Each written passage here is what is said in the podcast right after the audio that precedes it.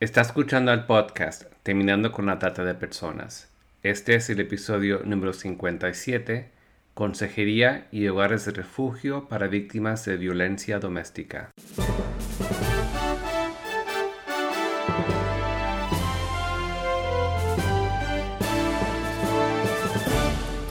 Bienvenido al podcast Terminando con la Trata de Personas. Mi nombre es Gilbert Contreras. Y mi nombre es Virginia Contreras. A través de nuestros episodios, que se emitirán cada dos semanas, buscaremos empoderarlo a usted con herramientas para estudiar el asunto, ser una voz y hacer una diferencia para terminar con la trata de personas. Muy buenos días, Michelle. Hola. Es una alegría muy grande para nosotros tenerte en este episodio de nuestro podcast Terminando con la Trata. Y queremos también dar a conocer a nuestra audiencia un poco más de tu vida, que fuiste criada en Argentina. Sí, exacto. Y por lo tanto hablas una, un español con acento argentino como yo. Sí. Bueno, eh, Michelle, porque sabemos que estás con muchas ocupaciones, vamos a meternos de lleno en la problemática del día de hoy, porque sabemos, como hemos contado en episodios anteriores, que hay muchas problemáticas sociales, desde el abuso a la violencia, que ponen a las personas en un estado de vulnerabilidad. Así que aunque nuestro podcast tiene como finalidad principal la prevención y la educación respecto a lo que es la trata de personas. Sin embargo, hay todo un abanico muy grande de problemáticas sociales que empujan o jalan a las personas para ponerlas en un estado de vulnerabilidad y poder tal vez después ser víctimas de explotación.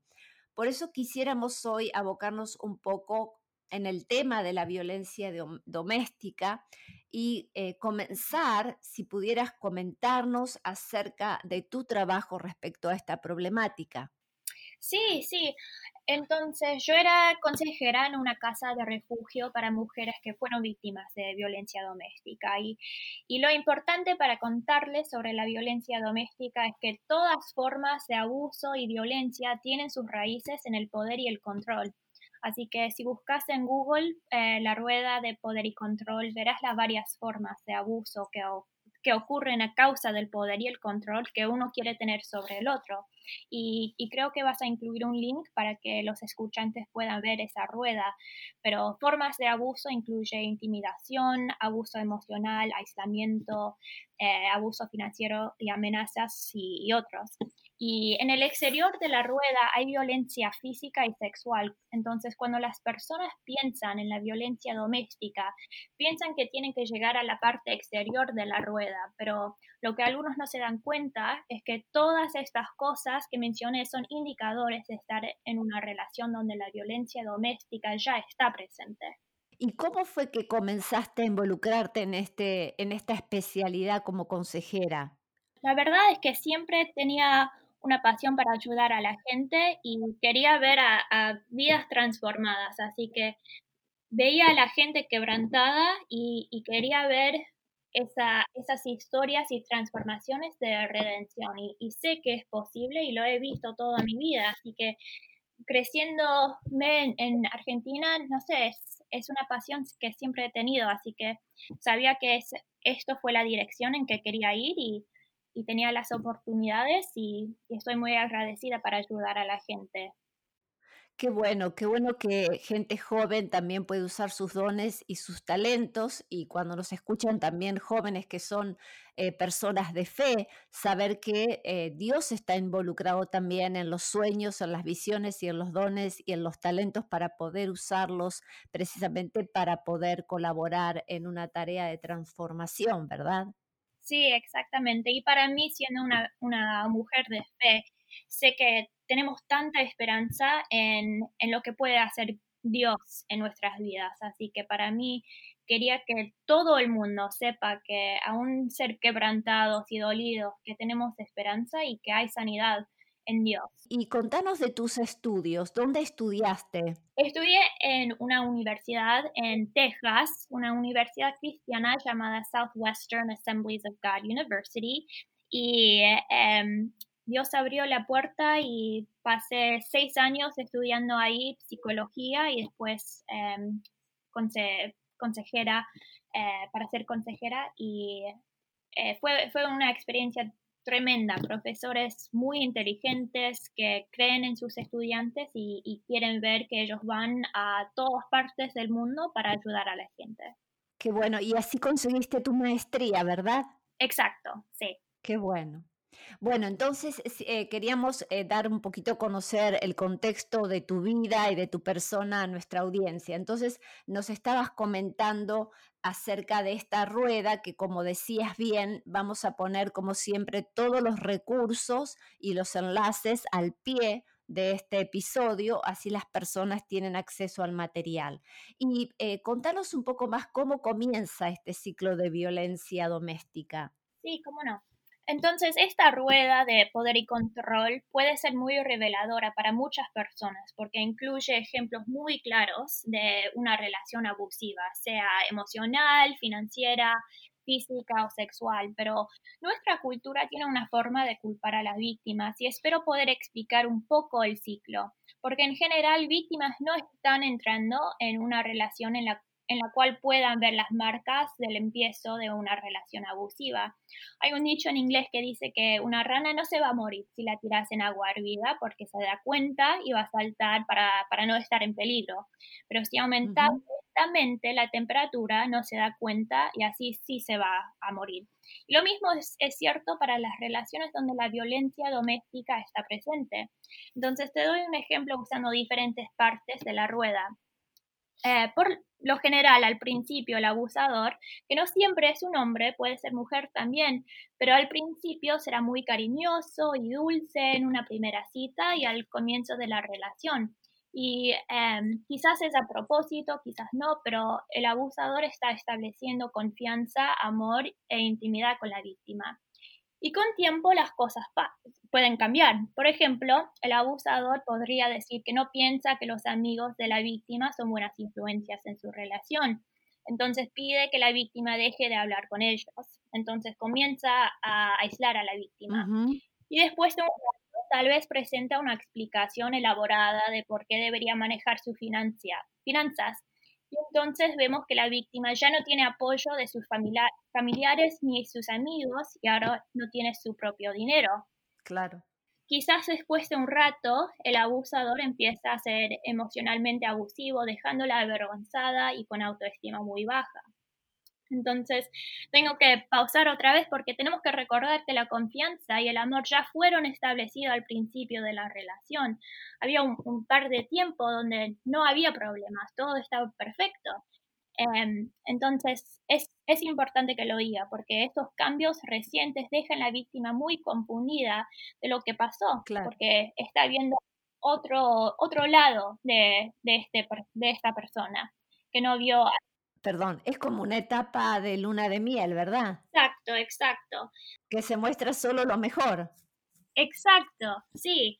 Eso es, lo que está pasando. Entonces, de a poquito la víctima depende más y más en, el abusador porque ya no tiene apoyo de sus amigos, ya no, ya no tiene su propio dinero, no, no tiene nada. Así que todo depende en esta persona. Y después, quizás cuando está harta, intenta confrontar al individuo y empiezan a pelear y esta vez el abusador quizás le pega a la víctima. Y esta es nuestra primera muestra de violencia física.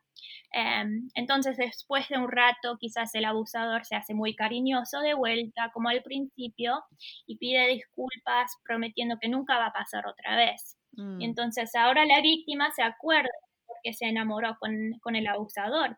Entonces entran, como dijiste, otra vez a una fase de luna de miel y el ciclo se repite. Entonces, la, violencia doméstica estaba presente desde el principio con manipulación, pero de a poquito se aumentó hasta violencia física. Claro. Es todo un proceso. Sí, exacto. Ahora, eh, ¿hay algún perfil que tiene el abusador y la víctima? Porque me estás hablando de mucha manipulación también psicológica por parte del abusador. Sí.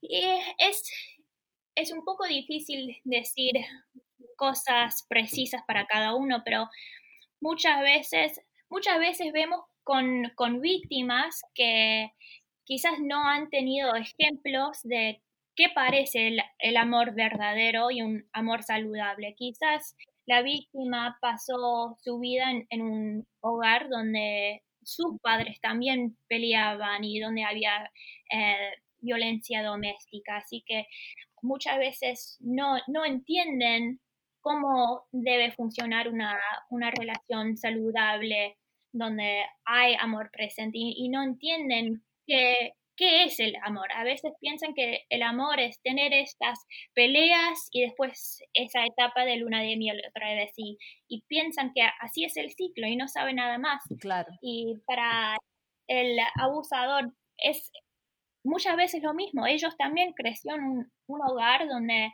había violencia y vieron que su papá le pegaba a su mamá, por ejemplo, y eso, eso hace mucho para un, un chico que no entiende lo que está pasando y ellos también empiezan a pensar que esto es, normal, esto es lo que es como, como un hombre o, o, cualquier cosa así. Así que hay, hay muchas cosas involucradas. Claro, y me imagino que también la cultura debe contribuir, ¿no? Sí. En la visión de hombre y en la visión de mujer, o sea, esos prototipos que se tienen a veces de hombre y de mujer. Sí, sí, exacto. Muchas veces nuestra cultura dice que, los hombres tienen que ser em, muy fuertes y, no pueden tener emoción, así que si, no tienen como una manera para sacar sus emociones en una manera saludable, solo tienen enojo y no saben cómo ponerlo en, una manera que, no resulte en, violencia. Bien, porque la pregunta que seguía era si, que, que, de alguna manera estás hablando que la cultura también es la que coloca la culpa en las víctimas, ¿verdad? Sí, exacto.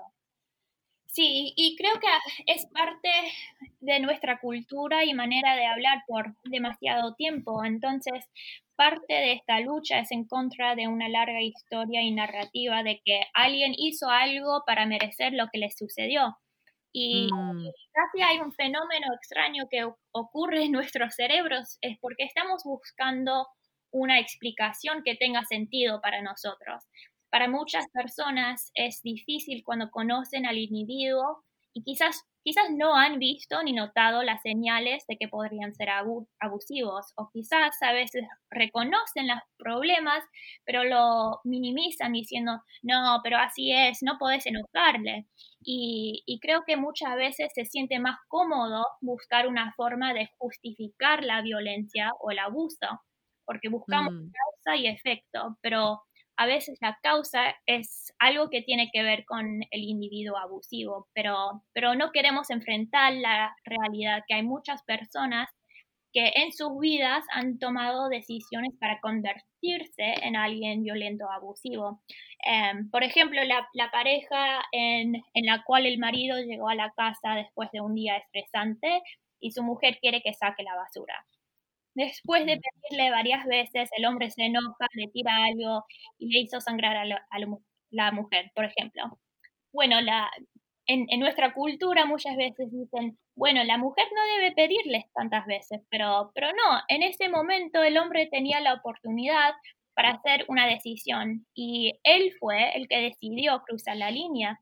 Y, creo que mucha, gente se siente más cómoda en buscar el razonamiento de por qué alguien le haría daño a otro.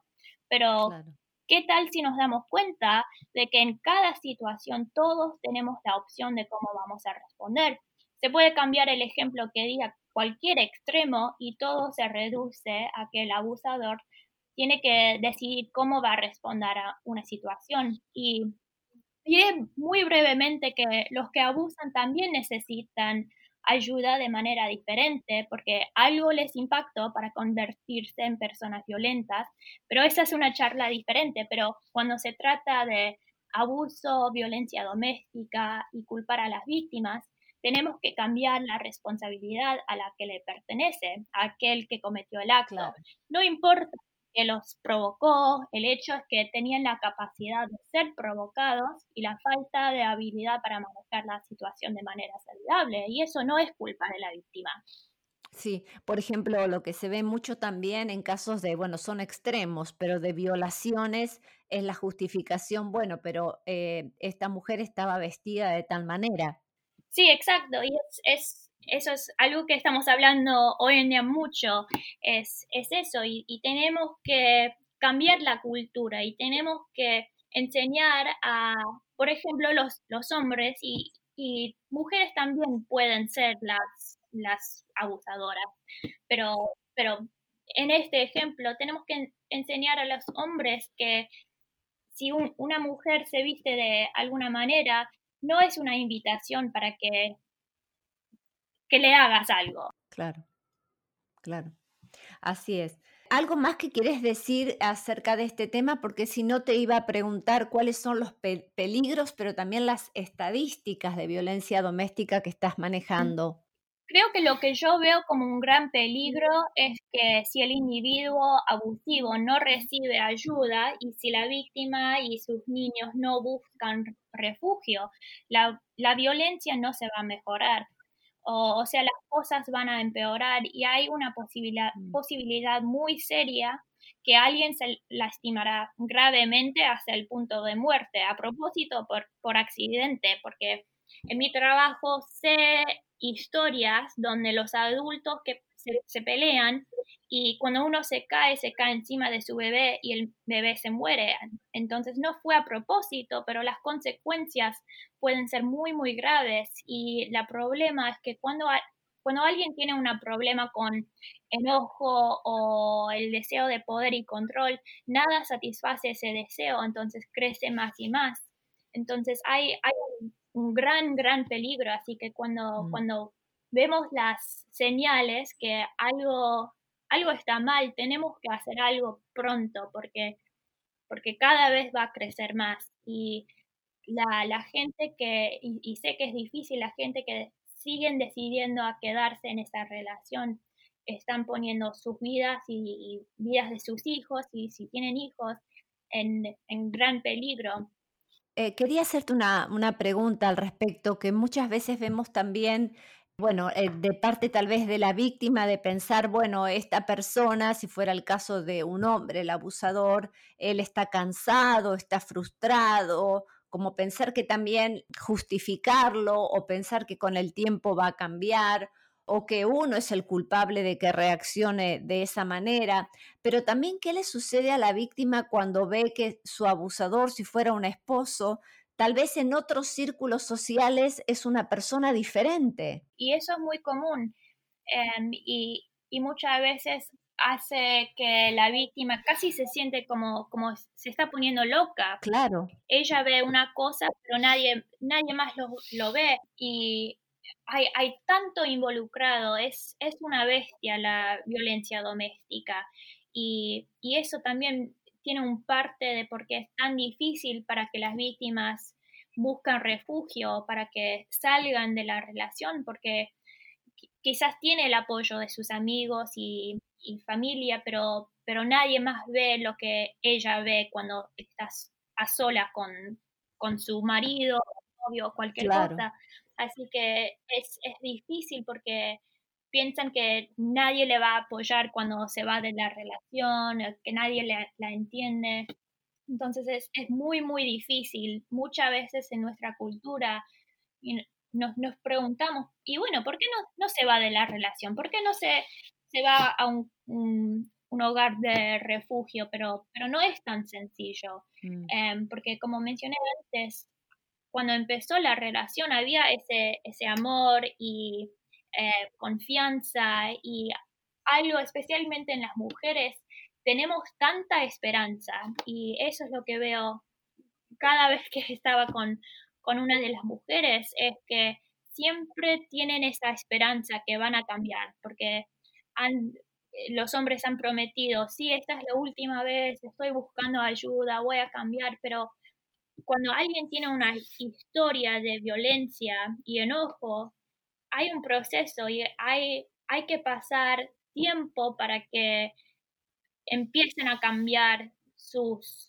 sus maneras de, reaccionar y, todo eso. Así que no es como cambian en, una noche, hay, hay un tiempo que pasar. Y también me imagino que en muchas culturas o en muchas eh, situaciones también es porque él es el que trae estabilidad económica a la familia y tal vez la mujer eh, siente que si se separa, ¿cómo va a enfrentar la vida sola?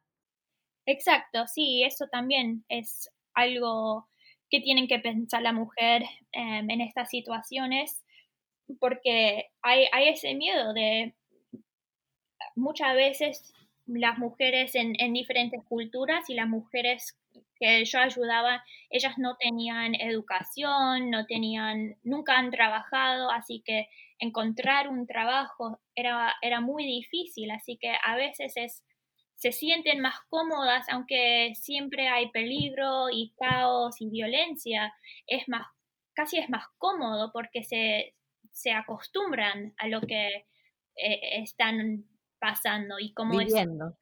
Sí, exacto. Entonces, para salir de eso es, es muy difícil y, y todas las, las, preguntas y todas las cosas que, que no saben de lo que va a pasar cuando salgan de la relación causan mucho, mucho miedo. Claro. Y está, yo te interrumpí, pero me estabas hablando de estadísticas, ¿verdad? Sí, sí, eh, un, un, par de, de estadísticas. Eh, sé que en los Estados Unidos para cada uno de cada tres mujeres y uno de cada cuatro hombres tienen experiencia con alguna forma de violencia física de pareja íntima.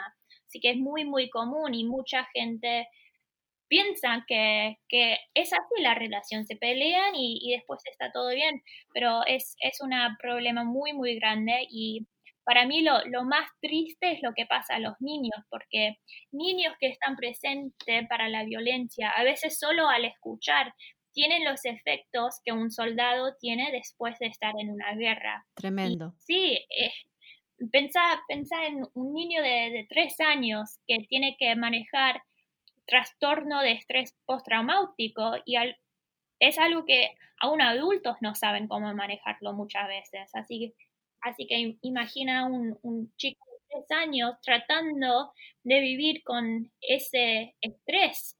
Eh, es muy, muy triste y muchas veces los niños que crecen en, en un hogar con violencia doméstica se convierten en ser el abusador, así que continuando mm. el ciclo, o ellos al, en algún momento, ellos van a ser las víctimas en, claro una relación con violencia doméstica.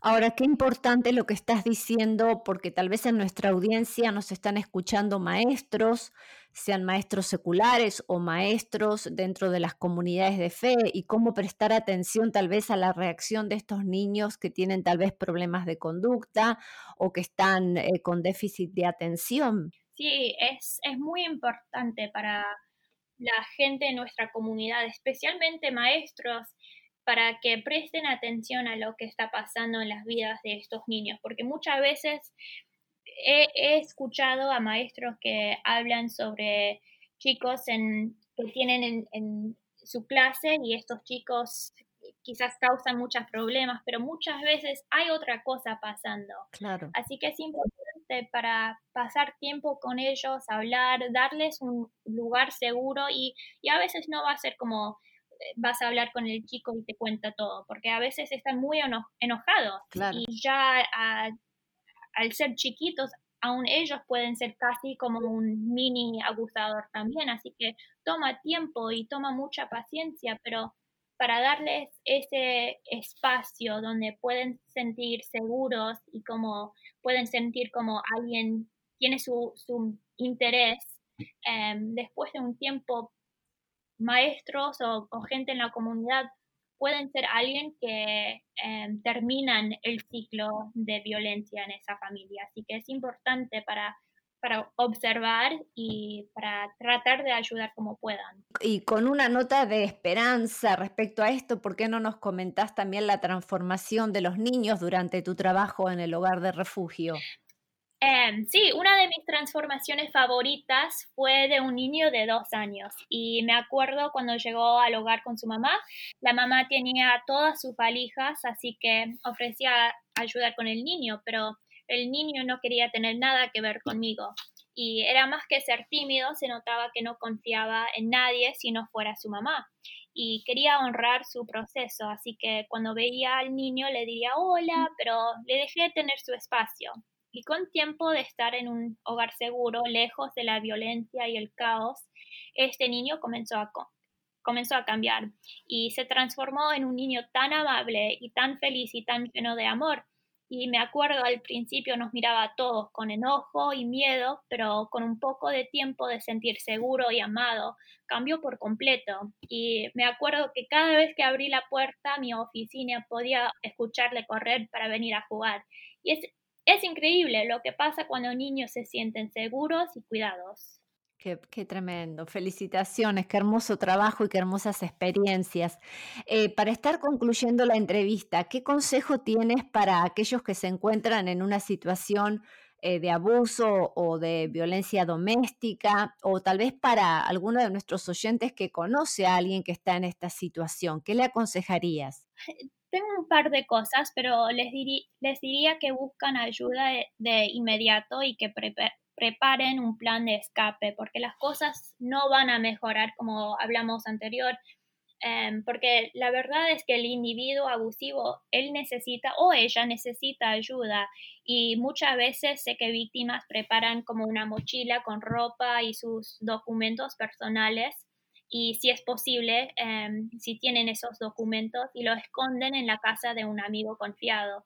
Y em, después cuando tienen su plan van, van a la casa, la casa de su amigo em, y, es, y es importante porque van a necesitar apoyo y hay gente disponible para, para ayudarles. Y si hay niños involucrados es necesario buscar un, un, lugar seguro para protegerles de la violencia y el caos. Y la otra cosa que diría es que hay esperanza y, y sé que sé que es muy difícil sentirlo en el momento y sé que la vida puede sentirse muy pesada y, sé que da miedo salir, pero salir de la disfunción en realidad puede ser algo aterrador porque aunque sea doloroso, es familiar y cómodo en su manera y casi aprendes las olas de la disfunción, pero ¿Qué pasa si al, al, dar un paso está creando un nuevo modelo para usted, para sus hijos y algún día los hijos de sus hijos?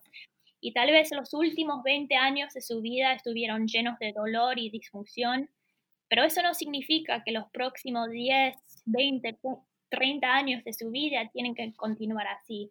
He visto la transformación y he visto cómo historias de abusos horribles han sido transformadas en hermosas historias de esperanza, redención y sanación. Y, puede pasar y, comienza con un solo paso doloroso em, y, con mucho miedo, pero muchas veces estas víctimas, cuando son sobrevivientes, ellas pueden ayudar a otros también. Y eso es un, gozo para ver. Bueno, eh, Michelle, realmente es un gozo para nosotros tenerte en este episodio y terminar con esta nota de esperanza. No sé si quieres agregar algo más en el cierre de la entrevista, pero también quería preguntarte, porque tenemos oyentes en los Estados Unidos, si hay una hotline, una línea directa que se puede llamar para casos de violencia doméstica en ese país. Sí, hay un hotline acá en los Estados Unidos. Em, a las 24 horas, 7 días de la semana, todos los días, a cualquier hora, es 1-800-799-7233.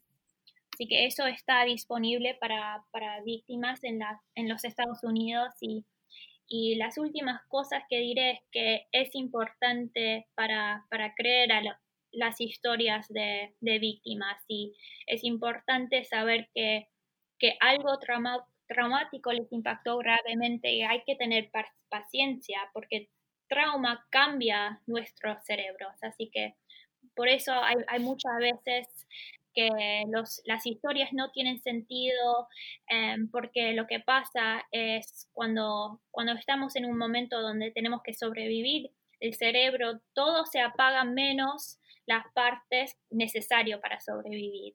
Em, entonces, idioma no es necesario, eh, memoria no es, no es necesario, así que eso se apaga y, y por eso a, veces es, es, difícil entender las historias porque sus, sus mentes y, su cerebro estaba en un modo de, de sobrevivir. Y em, las dos otras cosas que diré brevemente es que em, que la gente que, busca un hogar de refugio local, que los llame y pregunten cómo pueden ayudar a, las víctimas, porque hay, muchas veces que, necesitan ropa, alimentos, hay muchas cosas que van a necesitar, así que es, es una cosa muy linda ver a la gente en la comunidad que quieren venir y quieren apoyar y ayudar a las víctimas. Y em, al, principio hablé de la rueda de poder y control, pero también hay una rueda de igualdad, así que eso también es un recurso em, disponible para los oyentes y, creo que es, es algo muy que ayuda mucho si, si la gente aprendan las dos ruedas, em, porque van a ver el contraste de los dos y para ver la, la rueda de igualdad es, es algo que da mucha mucha ayuda y mucha esperanza a la gente para, para que puedan aprender cómo se ve una relación de, amor y una relación saludable. Perfecto. Como siempre decimos, eh, nadie puede hacerlo todo, pero todos podemos hacer algo. Exacto, sí, estoy de acuerdo. Muchísimas gracias, Michelle. Sí, como no, muchas gracias a ustedes. Queremos tenerte en algún otro episodio, tal vez para hablar un poquitito más de otros aspectos y ya que has mencionado mucho que tiene que ver con las neurociencias y el cerebro, así que para los universitarios que nos escuchan tal vez van a querer también que puedas ahondar en este aspecto. Muchas gracias. Gracias.